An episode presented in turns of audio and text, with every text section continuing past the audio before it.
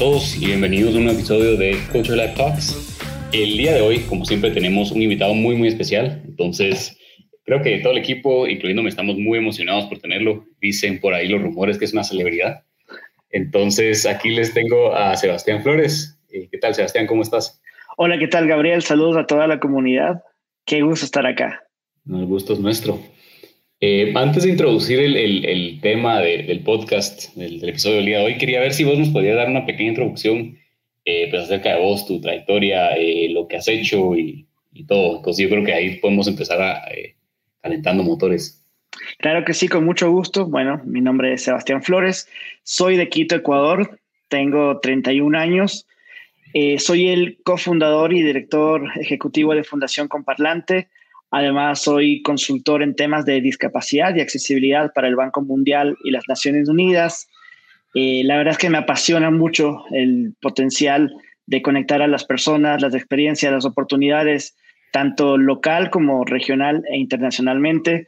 Soy TEDx Speaker y, eh, bueno, pues me he venido manejando durante ya varios años, tanto en el ámbito de las organizaciones de la sociedad civil como con organizaciones internacionales, el apoyo a iniciativas de emprendimiento social y de impacto diverso, y eh, también en temas de liderazgo como GCL de Georgetown University.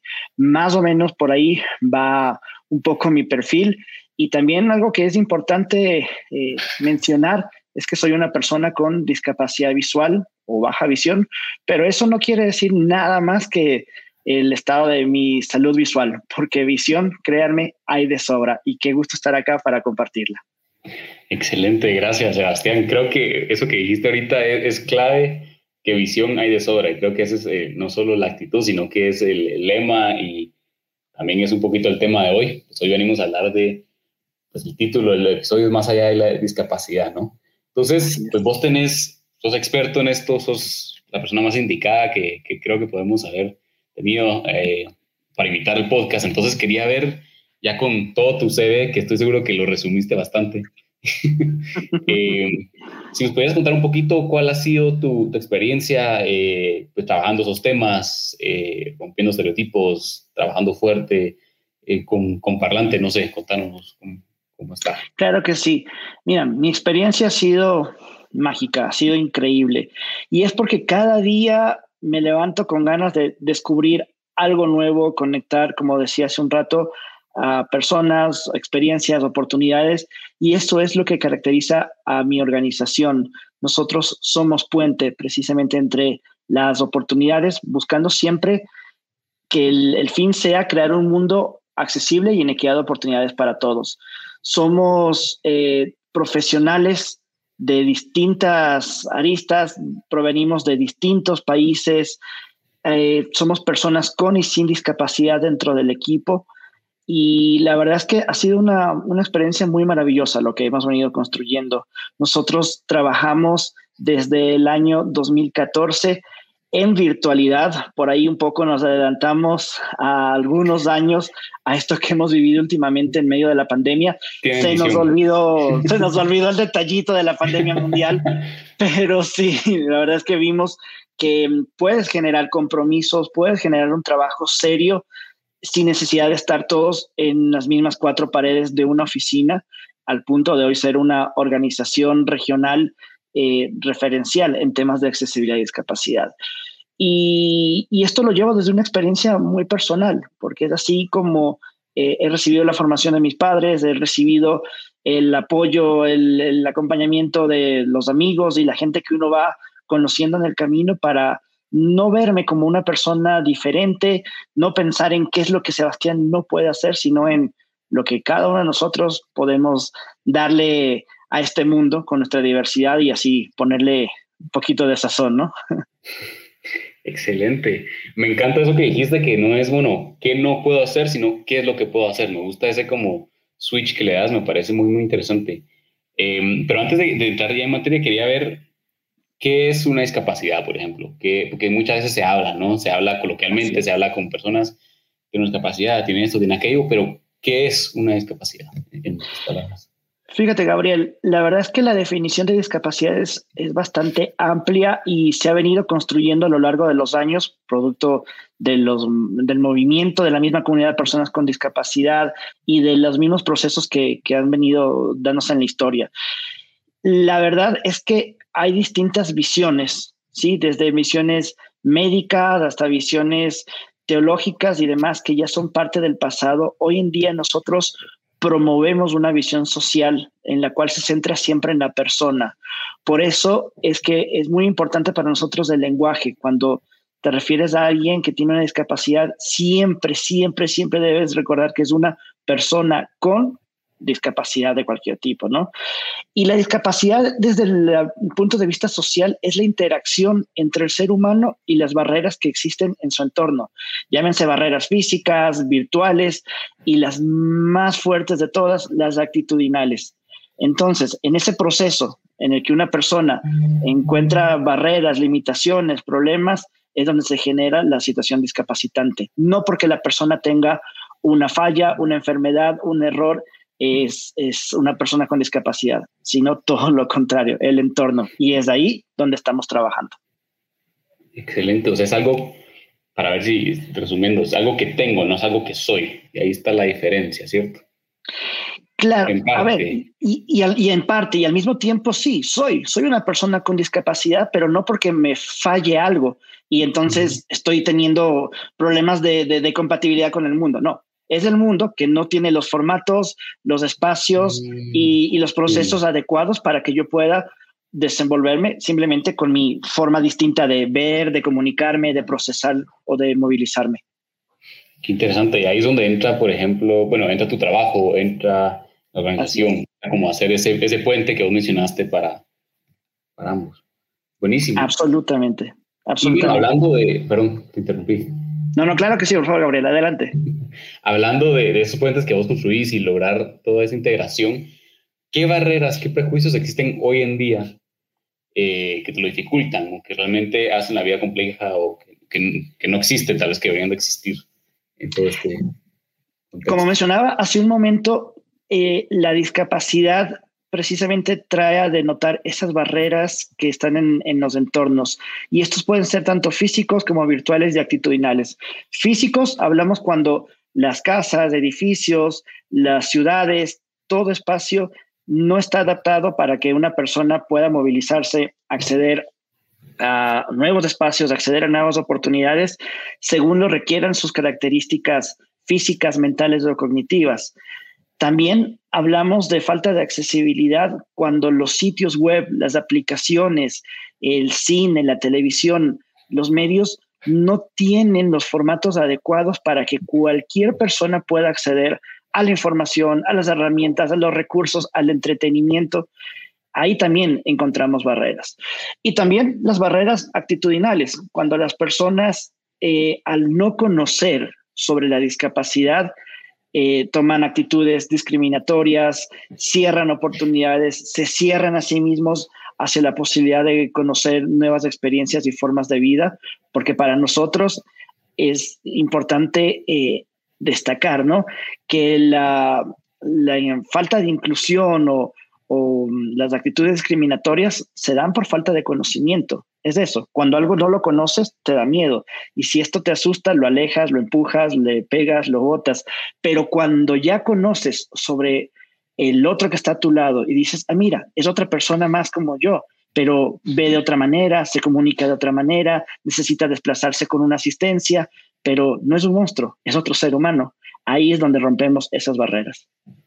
O sea, hay mucha ignorancia alrededor del tema. Así es, por supuesto. Y eso es lo que combatimos. Buenísimo. Y conocimiento. Perfecto. Vos mencionaste que hay problemas estructurales, ya sea virtuales o, físicos. Eh, me imagino el, ejemplo clásico de tal vez no hay una rampa, por decirte algo, pues, como algo más concreto. También el cine, en lo digital y aparte está la ignorancia. ¿Cuál dirías vos que es como el porcentaje de mayor problema? No sé si, se puede definir, como decirte, el mayor problema es 80% de esto, no sé. La verdad es que es algo global y, tan transversal que es muy difícil ponerle una medida. porque incluso si le ponemos una solución a algo que es como más visible, más aparente, como bien decía hace un momento, poner una rampa, bueno, la hiciste, pero tiene el grado de inclinación adecuado para que la persona que la va a utilizar no le implique un peligro, tiene el, radio de giro, el ancho y ya va. ¿Y qué pasa con las personas que no necesitan solamente una rampa? Necesitan una, un pavimento podotáctil, por ejemplo, una persona ciega para poderse guiar con el bastón. Eh, o qué ocurre con la lengua de señas, que va a depender de cada país, tiene su propio sistema de lengua de señas. Entonces, ¿qué es lo que nosotros hacemos? Nosotros llamamos siempre a soluciones universales de diseño, de desarrollo, de actitudes cuando tus procesos, tus eh, estructuras son universales, entonces tienes una capacidad mayor de abarcar a cualquier persona con cualquier situación. Uh, eso es lo que nosotros trabajamos desde Fundación Comparlante en servicios profesionales de desarrollo web, de asesoría en accesibilidad, consultoría en diseño accesible y también a través de nuestros programas que trabajan con la sociedad civil y con los tomadores de decisiones, buscando que un mundo accesible, un mundo universal, un mundo para todos. Esto me llama mucho la atención, sobre todo eso que mencionabas de que, por ejemplo, cada país tiene una, un lenguaje de señas diferente. ¿Cómo logras esa universalidad? ¿no? Porque, por ejemplo, si yo aprendí lenguaje de señas en Guatemala, no va a ser lo mismo que si lo aprendí en Ecuador o en, no sé, Inglaterra. ¿Cómo logras ese, esa transversalidad, esa universalidad? Precisamente apoyándote en los profesionales que se preparan y entregan su día a día, su esfuerzo para servir como puente entre las personas de la comunidad sorda y las personas oyentes, interpretando en lengua de señas la comunicación, añadiendo otros elementos que también son complementarios como los subtítulos, generando espacios lo más universales posibles para que puedan conectarse las personas. Y eso es lo que nosotros rescatamos, ¿no? A veces las, la gente cree que es imposible ser accesible. Todavía incluso está en el imaginario de las personas el ser inclusivo. Y nosotros decimos, no, no necesitamos ser inclusivos, no es incluir por incluir. Necesitamos que las condiciones sean óptimas para ti, para el usuario final y, y los resultados se van a ver en la sociedad. Entonces hay que invertirle a los procesos de accesibilidad, hay que invertirle a los profesionales que estamos aquí prestos para acompañarte y hay que creer en, la, accesibilidad como oportunidades para todos, no como una carga, una responsabilidad para cumplir con algunos, sino una inversión para el beneficio de todos. Está muy interesante, ¿no? Porque me imagino que algunas personas dirán como, bueno, es, es una inversión de tiempo, de esfuerzo, etcétera, pero si vos lo ves desde esa visión de, bueno, es para todos, no solo para algunos, ya, ya tiene más sentido, ¿no? Ya, puedes, no quiero decir justificarlo, pero ya puedes como picarlo a, todo. Absolutamente, Gabriel. Yo siempre pongo como ejemplo, porque a veces nos, nos cuesta aterrizar eh, las, las realidades en, en ideas claras. Les digo, a ver, Pensemos en que somos dueños de una tienda de barrio, una panadería, una tiendita que está presente en cualquier ciudad de nuestra región. Y para ingresar a nuestra tienda hay un par de escalones, gradas, eh, y uno de nuestros vecinos es usuario de silla de ruedas, quiere acceder a los productos que yo estoy vendiendo en mi tienda, pero si tiene esa barrera para poder entrar, van a pasar dos cosas. Por un lado, la persona se va a ver privada su derecho a alimentarse, a adquirir los productos. Y por otro lado, sí, también estoy perdiendo un cliente. Sí, también estoy perdiendo una posibilidad de mejorar mi desarrollo económico, el desarrollo de mi empresa y la economía de, de, mi país. Entonces, por eso nosotros le decimos a la gente que no tenga miedo a unir en una frase, en una oración, la palabra discapacidad y dinero, inversión, crecimiento económico, porque al final somos personas, somos consumidores, somos también eh, una parte importante para el desarrollo de nuevos productos, la innovación de nuevos mercados y eso es lo que pues buscamos quienes trabajamos en Fundación Comparlante, concientizar a las empresas, a los gobiernos, a la sociedad. Hay mucho perjuicio eh, hacia la persona con discapacidad, ¿cierto? Así es. ¿Cuál dirías que sería la manera de romper esos prejuicios, de, como que romper esa, me imagino que hay mucha condescendencia, ¿cuál, dirías que es la mejor manera de hacerlo mencionaste un poquito la educación y el conocimiento, no sé. Así es. Dar ejemplos de... La clave es información, información y más información. Porque mientras existan estas brechas en el conocimiento sobre qué es una persona con discapacidad, eh, cuáles son los derechos, cuáles son las necesidades, cuáles son las realidades y también cuáles son las oportunidades en eh, programarnos hacia, por ejemplo, crear productos accesibles, generar marketing que sea accesible. Eh, mientras sigan existiendo estas brechas, vamos a seguir teniendo prejuicios, vamos a seguir teniendo muchos miedos, mucha ignorancia y, no vamos a terminar de conectarnos. Y eso es algo importante en el rol del marketing, en el rol de la innovación empresarial, en el rol de los emprendedores, el entender nuestra diversidad no como una amenaza, sino todo lo contrario, como un valor saber aprovecharlo, ser inteligente para generar un impacto social positivo y a partir de ello crecer las economías, crecer los negocios, eh, es realmente un desarrollo sostenible para todos. Súper. Em, ahí creo que regresamos un poquito a lo que mencionabas al principio, que, rescato, que es, bueno, que no es enfocarnos en qué no puedo hacer, sino que es qué sí puedo hacer, ¿no? Absolutamente que muchas veces se habla de esa diversidad y creo que ahorita está muy de moda y con razón esa como co-creación, ¿no? Agarrar diferentes puntos de vista, agarrar diferentes eh, áreas de expertise y como juntarlos para sacar algo diferente. Ahí puede entrar bastante este tema, ¿no? Así es.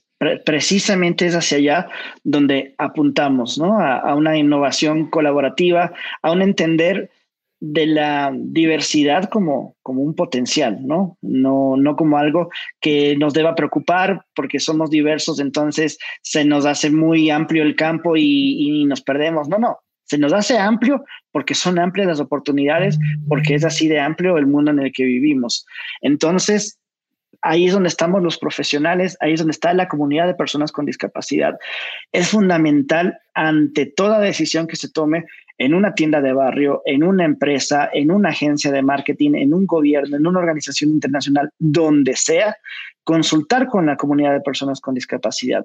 Tampoco podemos decir, ah, yo porque me imagino o porque he visto o he escuchado o conozco a una persona con discapacidad, entonces todas las personas con discapacidad funcionan igual, están seteadas del mismo modo, entonces mi solución las va a abarcar a todas. No, es importante que en todo proceso que tenga que ver la discapacidad haya participación real, activa, productiva de las personas con discapacidad. No solo somos mm, simplemente receptores, beneficiarios de la solución del que no tiene discapacidad, no, todo lo contrario. Somos personas con capacidades, con potencial, nos preparamos, estudiamos y sí, es verdad, por supuesto que hay una gran parte de la población de personas con discapacidad que tal vez no ha tenido los recursos, no ha tenido las oportunidades para poder acceder a esa formación, pues bueno, ahí es donde entonces tenemos que trabajar con mayor fuerza, unir eh, conocimiento, capacidad e intención para que el desarrollo llegue en equidad de oportunidades para todos. Sí, podría verse como una ventaja competitiva, si lo puedes ver así, de tener ese diferente punto de vista de personas tan capaces que están pues hay una vanguardia que van a pensar y van a ver el mundo, como dijiste, con visión totalmente diferente a lo que se tiene, ¿no? Claro, es que ahí es donde está la clave de innovación de un producto en la toma de una decisión de políticas públicas, en la adopción de una estrategia empresarial. Cuando la conectas con el usuario final, cuando ah, añades a tu proceso la experiencia de usuario, los beneficios son infinitos, porque vas a tener un, feedback directo, no únicamente una suposición. E incluso si te equivocas, porque al final estamos probando prototipos, porque al final estamos probando con estrategias, pues es ese feedback del, del usuario destinatario el que te va a permitir entonces saber hacia dónde redireccionar las acciones. Y eso es un aspecto fundamental en nuestro trabajo en Fundación Comparlante, la accesibilidad universal y la experiencia de usuario. Buenísimo, es ese proceso también iterativo. No es Correcto. de una vez lo a sacar, sino tener esa, esa visión, esa noción de que voy a tener que ir pasito a pasito y incorporando todo para tener una solución viable y muy buena al final. Absolutamente. Buenísimo. Esto me lleva, que es algo que discutíamos con el equipo antes del podcast. Hay una frase en inglés que a mí me resuena bastante, que es, eh, no soy handicapped, sino que soy handicapable. Ese como, es esa visión que tenemos, ¿no? De no lo que no puedo hacer, sino que lo que puedo hacer. Correcto. No sé si la habías escuchado. Así es, sí, por supuesto. Es parte del movimiento de personas con discapacidad, de algunas tendencias, el poder trabajar a través del lenguaje en cómo comprender este concepto tan amplio, porque sí, es verdad, no en todos los espacios vas a llegar del mismo modo con el mensaje de accesibilidad universal, eh, derechos de las personas con discapacidad. Tienes que ir directo al, lenguaje y trabajar en el lenguaje eh, implica también una, una actitud, una predisposición para trabajar en las actitudes. Y créanme, si trabajamos en las actitudes, avanzamos en las actitudes, las barreras más estructurales de lo físico, de lo virtual, son más fáciles de ir trabajando para eliminarlas, ¿no? Súper, bueno, me comentaste que llevas desde 2014 eh, con, parlantes. No sé si tenés algún proyecto que te haya, que te emocione bastante, que te haya emocionado, que haya logrado romper esas barreras de, la incapacidad. Eh, Precisamente todos nuestros programas y nuestros servicios están pensados para ser implementados de manera universal en cualquier parte, principalmente de América Latina, y si son escalables hacia otras regiones del mundo, pues también se adecúan a esas características específicas. Como les mencionaba, nosotros trabajamos en virtualidad desde los inicios mismos de la organización. Si bien estamos establecidos como organización tanto en Argentina, en la ciudad de La Plata, como en Washington, D.C., en Estados Unidos. Eh, yo les estoy hablando desde Ecuador. Tenemos equipo que está en Chile, en Argentina, en Costa Rica, en distintos países de México y, cada vez se van añadiendo más y más y más. A veces ya pierdo la cuenta de cuántos países estamos conformados. Y, la verdad es que los, los proyectos que hemos llevado a cabo en distintas eh, esferas eh, son de verdad muy motivadoras, ¿no? Eh, es algo que me llena de muchísimo orgullo. Por ejemplo, ¿qué tan abarcativo es la accesibilidad en un proyecto? Por ejemplo, para desarrollar Incluyes. ¿Qué es Incluyes? Un marketplace accesible de servicios y productos para personas con discapacidad.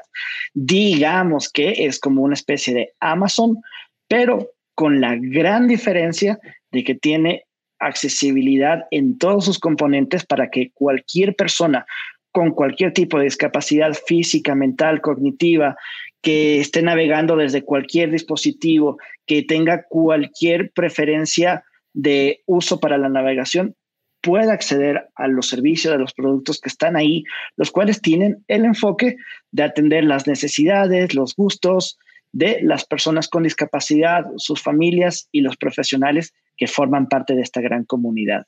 Déjame decirte que me encanta el nombre incluyes. Me, encanta. Muchas gracias. La verdad es que sí, es algo que, nos llena de muchísimo orgullo como cómo surgió Incluyes y lo que ha venido trabajando eh, a lo largo de estos años para unir a los proveedores de servicios y productos, a los emprendedores que hay en nuestra región. Tenemos que regresar nuestra mirada hacia nuestros países y ver las cosas maravillosas que están haciendo nuestra, nuestros jóvenes, eh, los innovadores, y, tenemos que buscar eso, que se impulse el apoyo, que se impulse el desarrollo económico a partir de estas innovaciones de impacto económico y social y medioambiental. Y también otra arista a la cual llegan nuestros productos, nuestros servicios. Por ejemplo, el sitio web www.igualquetú.org. Igual que tú.org.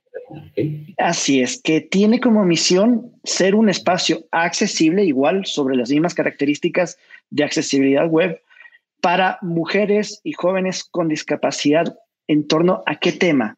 Los derechos y la salud sexual y reproductiva. Es un tabú todavía en nuestros países hablar de personas con discapacidad y derechos y salud sexual y reproductiva. Es un tabú todavía para las personas pensar en que un familiar que tenga alguna discapacidad tenga actividad sexual, necesite este tipo de información, necesite este tipo de acompañamiento.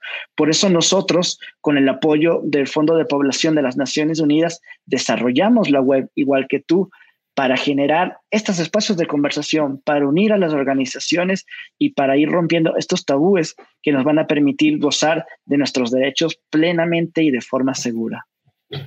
Sí, estoy totalmente de acuerdo con vos. Es un tabú eh, y precisamente ahorita que lo mencionaste, en lo personal nunca lo había pensado, eh, pero sí tienes, es cierto, ¿no? Es algo que no se habla, es algo que probablemente no se menciona, que tal vez no se piensa, pero es algo que debería estar ahí.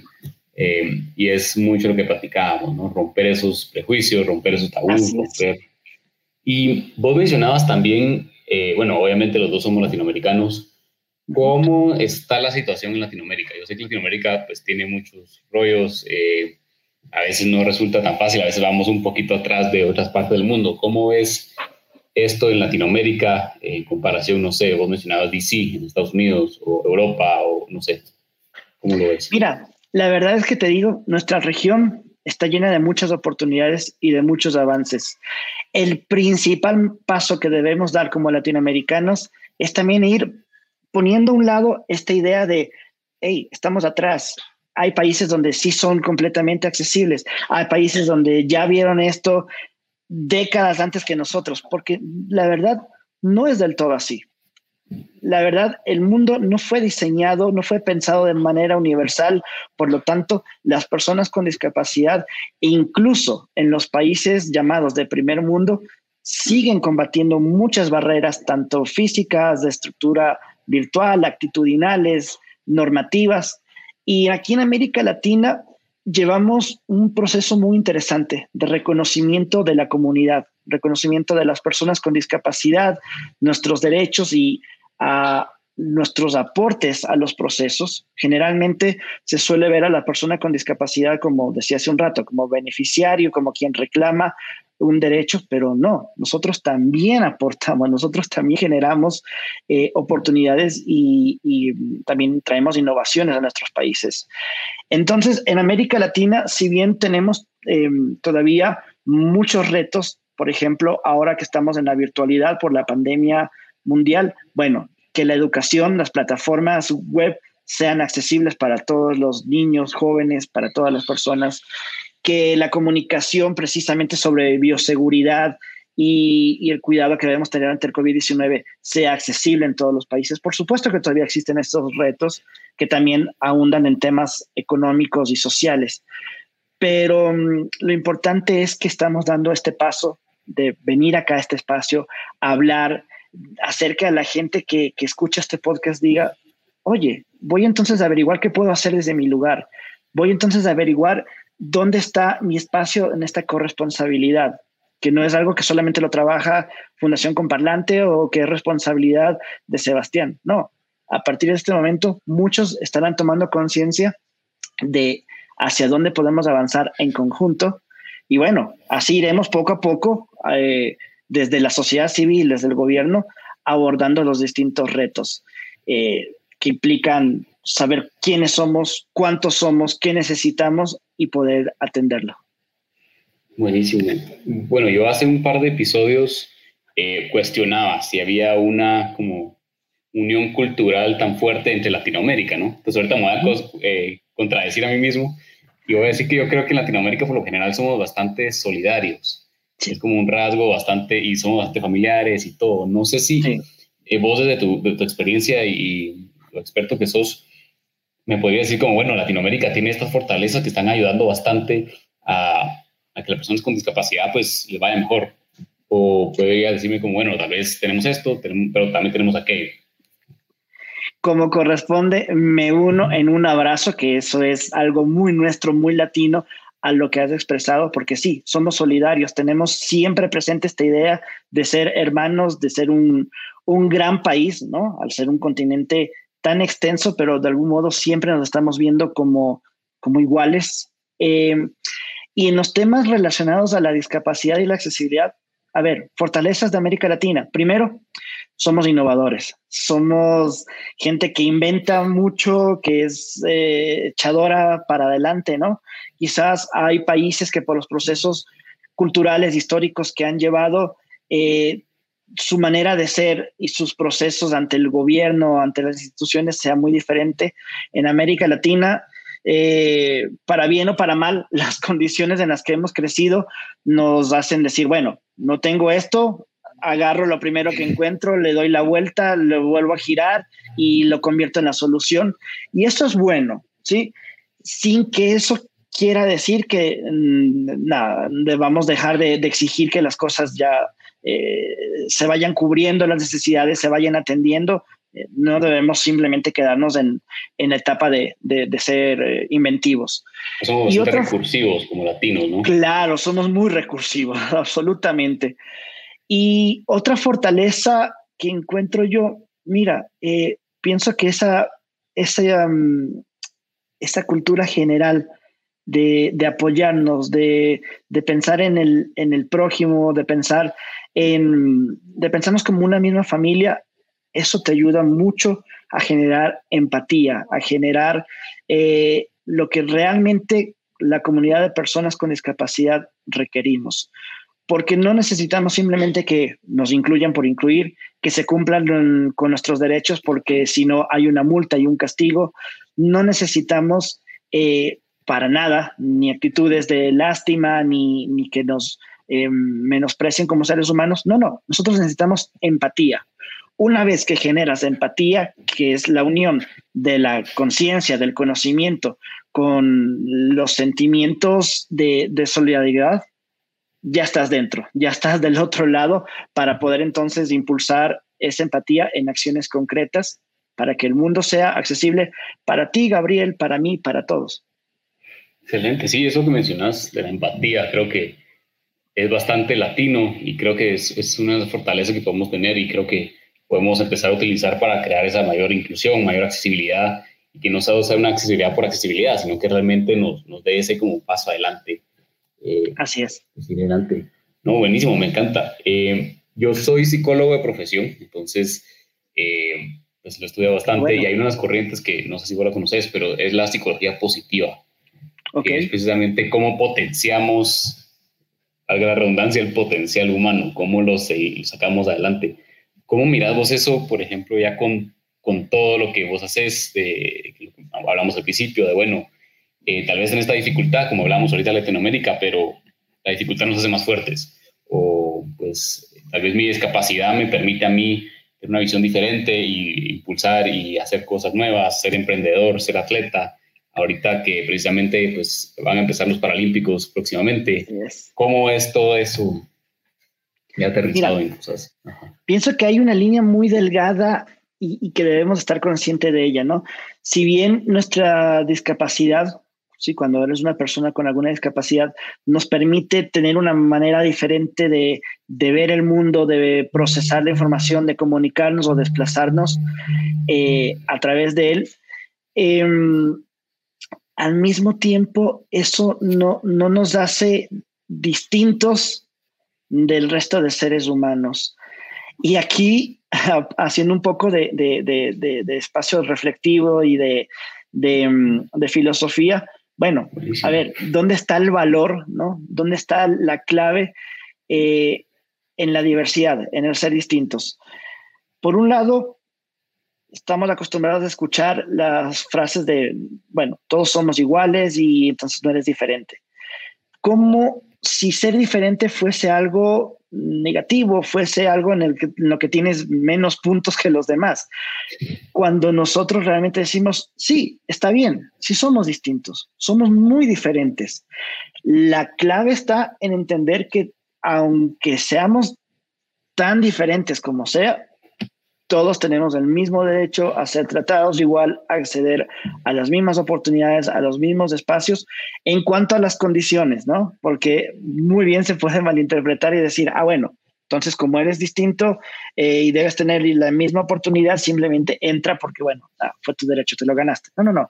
Los, los espacios, las oportunidades se las construye, los, eh, nadie debería estar por encima de ninguna persona entonces, em, es ahí donde en ese proceso de identidad que lo marcabas al principio, bueno, tengo la discapacidad o soy una persona con discapacidad, pueden ir perfectamente de la mano, así como cualquier otra característica que te posicione en el mundo, vamos a decir que no eres una persona con discapacidad, pero tienes otra característica, tienes otro, otro enfoque de ti mismo, bueno, igual, tengo esta característica, lo cual me hace tal persona y, empujar hacia, hacia un desarrollo que, que nos abrace a todos por igual. Mira, nosotros siempre decimos que la accesibilidad es necesaria para algunos, pero es útil para todos, ya sea porque vas a adquirir una discapacidad en algún momento o ya sea porque debes saber aprovechar el, entender nuevos lenguajes, nuevos formatos, nuevas realidades de vida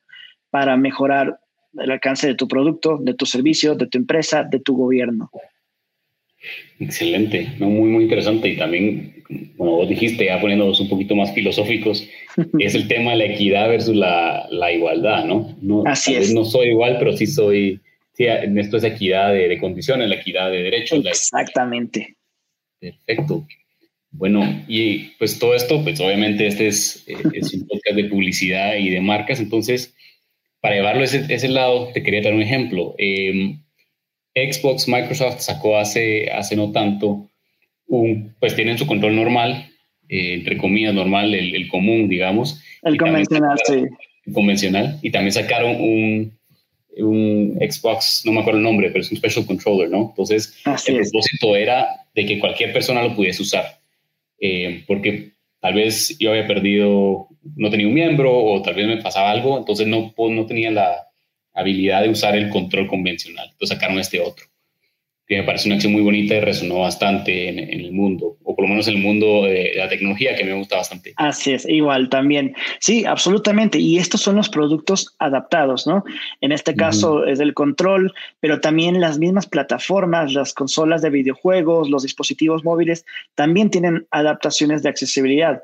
Por ejemplo, para permitir que todo el contenido de texto que sale en la pantalla eh, sea leído por una voz sintetizada, ¿sí? un lector de pantalla, o para tener mensajes tal vez eh, o, en, lengua de señas o subtítulos para las personas sordas. Eh, todas estas son adaptaciones que en definitiva responden a lo que hemos venido trabajando durante toda esta entrevista, ¿no? El entender que hay distintos lenguajes, procesos, modos de consumo de un producto y que si bien genera un impacto social, si bien es un gesto bonito, también sí es una acción concreta para decir, oye, estoy dejando de atender a una parte de la población que quiere consumir mis productos, que quiere jugar con mis videojuegos, que quiere también interconectarse con otras personas eh, en las prácticas sociales comunes, ¿no? De, decir, bueno, conectémonos a jugar eh, o estamos en línea. Entonces, eh, eso es un paso más allá, ¿no? A veces creemos que el hacer espacios preferenciales, objetos preferenciales, eh, para las personas con discapacidad debe ser lo único con lo que una persona con discapacidad debe sentirse bien. Y no, la verdad es que yo no simplemente quiero quedarme en el lado asignado para mí, no simplemente quiero quedarme con el tema que, que escogieron que iba a ser accesible para mí, no, yo quiero acceder a algo más. No quiero que mi, no sé, que mi videojuego sea únicamente sobre aprender los derechos de las personas con discapacidad. También quiero hacer una carrera. También quiero combatir a, disparos con mis amigos, ¿no? Entonces, eh, eso es comprender inteligentemente el diseño de un producto y acompañarlo precisamente por la publicidad. Y asimismo te puedo dar otros ejemplos que, han apuntado muy bien. Por ejemplo, el, más reciente eh, es el producto de Rexona, el desodorante Degree, ¿no? Sí. Eh, el cual es muy, muy simpático el, proceso tanto de diseño, desarrollo del producto como la misma eh, campaña que, que se generó alrededor. Por un lado, la campaña publicitaria pueden conseguir en, YouTube o en las redes sociales, tanto de Rexona como de las empresas que están detrás del producto. Eh, se hizo lanzando historias de vida de personas con distintas discapacidades y cómo el, una, una, algo tan común como el transpirar puede afectar tu vida cuando tal vez, por ejemplo, no puedes tomar una decisión como saber qué desodorante utilizar cómo sé si este es el que, el que, el que necesito yo, cómo puedo manipularlo, cómo puedo eh, beneficiarme de esto que es tan común que lo hacemos todos en la mañana, cualquier día de la vida. Entonces, precisamente la campaña que se llevó a cabo con la participación de personas con discapacidad de distintas partes del mundo y con mucho orgullo también les digo una latinoamericana y quien es amiga de Fundación Comparlante, María Sol Campos. Ella es una patinadora artística con discapacidad visual. Ella participa de esta campaña de Rexona y eh, es interesante también ver cuáles son las características del producto y el que entonces se, le ha dado todo este, este boom, el cual le, otorgó a la, empresa un, premio especial de, de Canes de innovación hace unos meses. Las características del producto son desde tener el etiquetado en braille, por ejemplo, que es algo tan importante y, no, lo, no, lo, consideramos. Incluso básico, eh, diría yo. Es, es bastante básico y, ahora también el tener otros etiquetados con QRs, con formatos digitales para acceder a través de los celulares es esencial. Tan simple, tan sencillo como para poder escoger en el supermercado qué desodorante me voy a comprar eh, por ejemplo, la forma del, envase, que es una especie de, gancho, permite que una persona que tenga movilidad reducida o que tenga amputación de algún miembro pueda manipularlo, ¿sí? Puedes perfectamente agarrar el desodorante con la boca, con los pies o con un solo brazo. la dimensión del rolón para aplicarte el desodorante es mucho más amplio para que con una menor cantidad de movimientos puedas cubrir una mayor área. Y el mismo, el mismo mm, eh, paquete o, la forma en la que lo destapas es a través de cierres magnéticos, ¿sí? Porque el hecho de girar o de utilizar una especie de spray o algo es más complejo. Entonces, todas estas características hacen de un producto tan sencillo como un pequeño desodorante, un producto universal. Ahí es cuando tú dices, sí, esa empresa, esa empresa entendió la importancia de eh, acompañarse del feedback, de la experiencia de usuario de las personas con discapacidad y decir, toma, esto es algo que lo vas a usar todas tus mañanas eh, y te va a generar menos preocupación de a quién le pido que me ayude a comprar o cómo sé si ese es el que necesito y entonces si no lo utilizo voy a transpirar y me va a generar dificultades. Entonces ahí es donde hace la diferencia con esos gestos. Súper. Y aparte de, hacer productos que sean más, eh, más fáciles de utilizar, por ejemplo, ¿cuál sería el rol de las marcas tal cual? ¿Qué, qué, qué deberían hacer? ¿Qué podrían hacer las marcas? El rol de las marcas al ser un medio de, comunicación de los mensajes tan rápido, tan masivo, tan viral y que incluso llega a construir imaginario, porque muchos de nosotros tendremos experiencias personales en los que un sonido, una palabra o una expresión eh, ya común surgió de, de, un comercial, surgió de una campaña de algún producto de consumo masivo. El rol de las marcas debe ser el generar la información correcta que ponga siempre por delante a las personas, ¿sí? No buscar el sensacionalismo, no buscar el, hacer más profundos tal vez los mitos o los prejuicios negativos sobre algo como una persona con discapacidad, el tema de una persona con discapacidad. El rol de las marcas también debe ser el saber consultar a los usuarios de productos tan específicos como una consola de videojuegos o tan específicos como un dispositivo móvil, hasta otros del, uso diario, como puede ser un desodorante o como puede ser una caja de cereales, ¿no? Entonces, eh, la, marca debe entender la importancia de, de que al final son personas, al final son seres humanos, son realidades, formas de vida quienes van a acceder a ti y, y es un intercambio justo, desde mi parecer, un intercambio justo entre el hacer el mundo un lugar mejor, sin barreras para las personas, y hacer el mundo también un, espacio de, crecimiento económico, de desarrollo de las empresas, desarrollo de las marcas y las innovaciones. Perfecto, buenísimo, Sebastián. Eh, creo que nos, llevamos aquí 45 minutos, creo que nos ha llenado de muchísima información Y no solo eso, sino que también nos has dado un, espacio muy interesante para reflexionar. Em, de mi parte, y estoy seguro que todos los oyentes van, vamos a tener mucho que pensar, reflexionar eh, y ver, como dijiste, con mucha visión hacia el futuro de qué, cuál es nuestro rol en todo esto. Entonces, eh, de mi parte y de parte de Culture Live Talks eh, y el taller, te damos las gracias por el tiempo. Yo sé que sos una persona muy ocupada, eh, sos toda una celebridad, entonces te agradezco el tiempo de, que nos diste. Sí.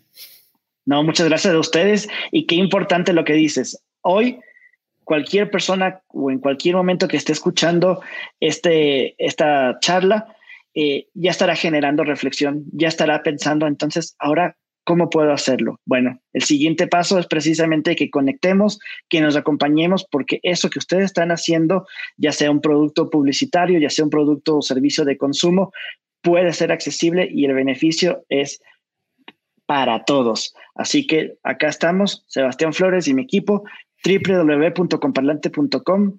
Hagamos de este mundo un lugar más accesible y mejor para todos. Gracias, Gabriel. Gracias a vos. No sé si rápidamente puedes dar los otros links que, mencionaste antes, em, igual que tú. Claro que sí. www.igualquetú.org, www.incluyes.com y nuestro sitio web principal www.comparlante.com y estamos en redes sociales como arroba comparlante. Buenísimo. Yo creo que vamos a meternos, vamos a explorar y vamos a tener mucho que pensar, como te mencioné. Claro que sí. Nuevamente, muchísimas gracias. Tener un excelente fin de semana. Y seguimos en contacto. Abrazo y éxito. Gracias. Abrazo y éxito.